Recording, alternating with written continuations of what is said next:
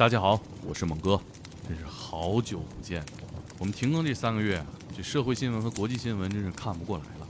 我们也是在期待世界越来越好中呢努力工作，没有懈怠，为了更美好的世界做出贡献。今天呢，跟大家汇报一下这三个月我们都发生了啥。哎，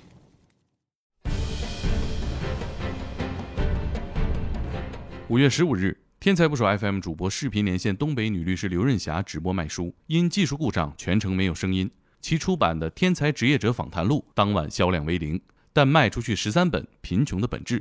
评论区戏称：“讲讲贫穷就行了，你还来真的啊？”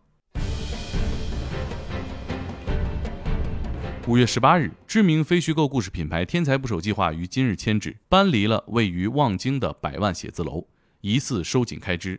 合伙人猛哥戏称。特地选了五幺八，寻思吉利一点，希望不要再继续贫穷了吧。五月二十五日，天才捕手计划更新了首个付费系列故事，由北京刑警赵敢娥整理的东北罪案《虎逼探长》，单价竟高达二十六元，目前显示付费人数过万。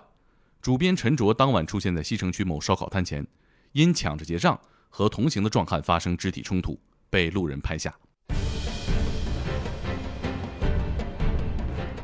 五月二十六日，天才捕手计划公众号突破一百万用户。在医院改稿的主编陈卓表示：“这才是我生命的全部身家！”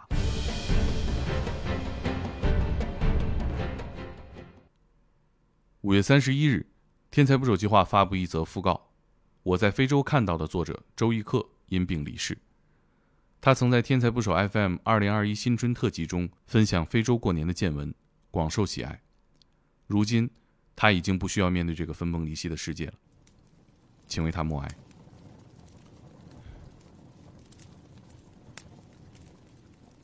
六月二十日，由天才捕手计划出品的动画故事剧集《天才职业故事》在快手平台推出了付费单集动画，上线两天售卖十七万份，老铁们给力啊！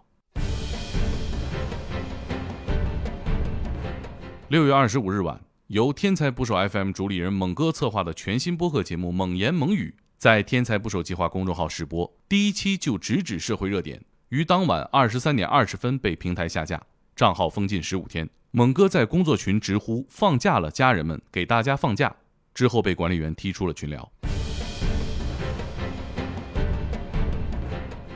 七月十二日，天才捕手 FM 主播猛哥去协和医院营养科复查，减肥卓有成效。体重下降三十四斤。当天他说：“身体是革命的本钱，我明天就恢复更新。”呃，好的，以上就是这三个月我们的新闻啊。除此之外，我们的新节目《人类真实故事集零一》将在下周二上线，也就是三天后。以后呢，我们就都是周二更新了，跟天才捕手计划公众号一样，每周二晚上九点，《人类真实故事集》。准时更新这个节目，我们也要做一万期。天才职业一起做，俩一起做。除此之外，天才捕手 FM 首个系列故事《边境武警》已经完成了录制，将在下个月上线。专辑嘛，会收一点点小钱儿。除此之外，第二个系列专辑《红色特工》也即将进入录制阶段。除此之外，第三个专辑《侠女事务所》也已经安排上了。赵敢娥的大作《虎逼探长》同名罪案播客也在路上。让我们从下周二开始。恢复每周的约会，转给一起听播客的朋友们吧。咱们再开一局。